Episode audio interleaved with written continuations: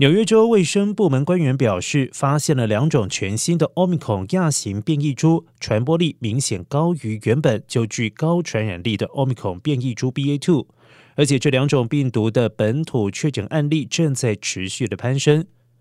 纽约州发现了两种 Omicron 新型亚型变异株，分别是 BA.2.12 以及 BA.2.12.1。虽然目前还没有证据显示这两种新型变异株会引发更多患者出现重症，但卫生部预估这两种亚型变异株的传播力将比 BA.2 高出百分之二十三到百分之二十七。这是美国首度通报这两种亚型变异株的重大社区传播案例。纽约州卫生部长巴塞特表示：“我们正在要求民众提高警觉。”这两种奥密克戎亚型变异株最近出现在纽约州北部，而且正快速传播。民众应该迅速采取防范措施，因为这是新出现的变异株，需要更新型的防疫工具加以应应。